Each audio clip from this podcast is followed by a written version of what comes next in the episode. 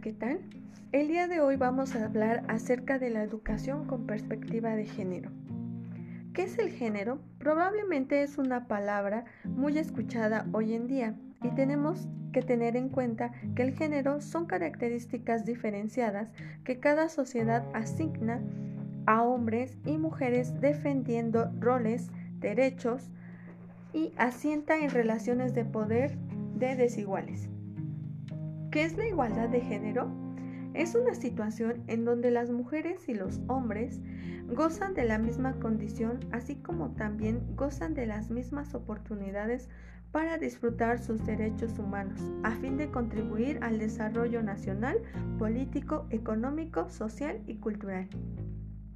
Uno de los temas que provoca más preocupación en los estados, así como en algunas organizaciones internacionales, son los objetivos y estrategias de la UNESCO y de la Agenda 2030. Es por ello que hoy vamos a mencionar algunas metas y objetivos que tiene la Agenda 2030 acerca de la educación de calidad.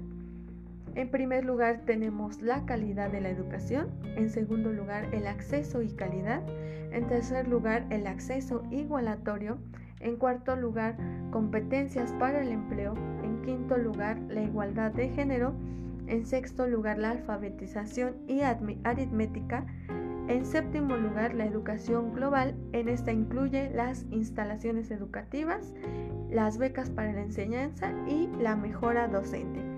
Todas estas metas y objetivos están más que nada relacionadas a que los niños y las niñas tengan una educación de manera gratuita, equitativa, de calidad y se puedan producir resultados de aprendizajes pertinentes y efectivos.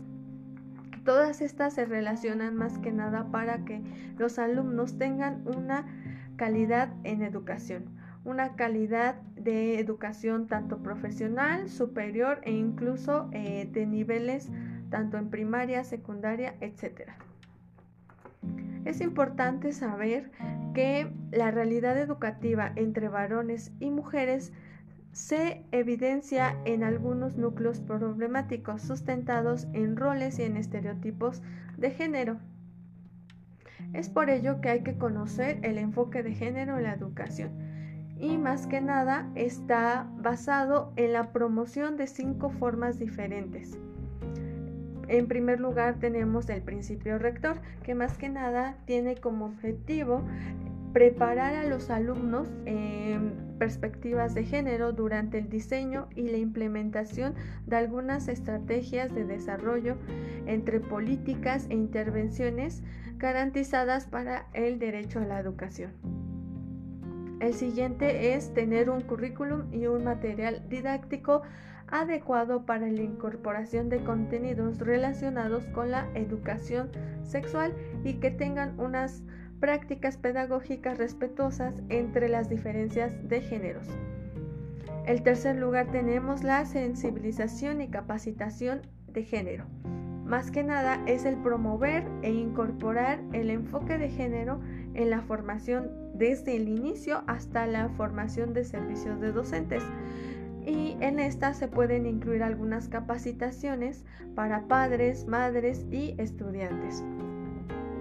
En cuarto lugar tenemos la equidad y la inclusión más que nada en, el entorno educativo para poder eh, contribuir a la desigualdad de oportunidades entre géneros. Y en último lugar tenemos las estrategias de equiparación, más que nada eh, para tener acceso a los niveles educativos inicial, básico y medio para que se dediquen a unas estrategias para que los hombres y mujeres tengan ciertas oportunidades para un acceso igualatorio. Considero que es importante cada uno de estos aspectos porque el tema del género es muy tratado hoy en día y en nuestro contexto siempre tiene que saber resolver este tipo de conflictos, este tipo de... Eh, de diferencias que tiene cada persona y tener en cuenta lo que en realidad es acerca de la educación sexual, el género, etcétera.